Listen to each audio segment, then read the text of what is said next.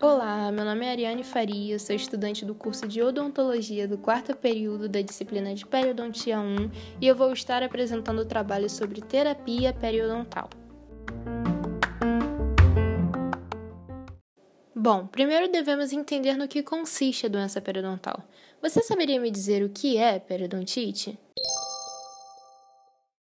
De acordo com a definição atual, periodontite é uma doença inflamatória crônica multifatorial associada com um biofilme disbiótico que tem por característica a destruição progressiva do aparato de inserção dentário. É válido lembrar que a periodontite é dividida em estágio e grau, sendo os estágios 1, 2, 3 e 4 e grau A, B e C. Sendo assim, após identificarmos em qual estágio e grau aquela periodontite se encontra, podemos dar início à terapia periodontal.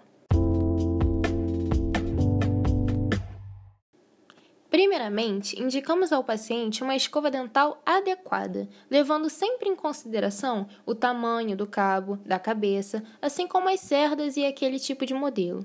Em seguida, para uma melhor análise, utilizamos um agente evidenciador de placa na arcada dentária desse paciente. E com um espelho, demonstramos a ele onde a escovação deve ser melhorada, registrando os sítios afetados numa ficha.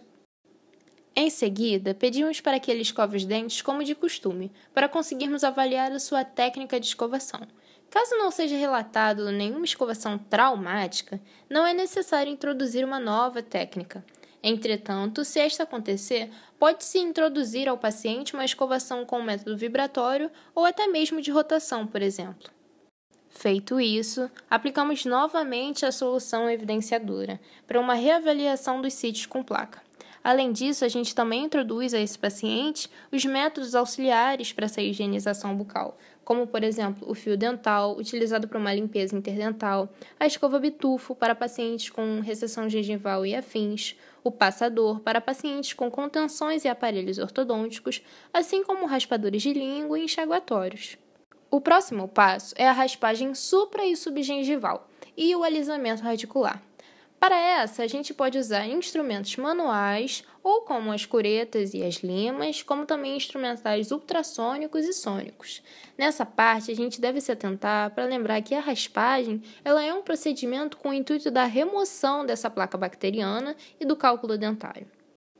Feito isso, a gente realiza a profilaxia desse paciente por meio da irrigação subgengival das bolsas com clorexidina 1% e os bochechos de clorexidina 0,2% nas semanas seguintes.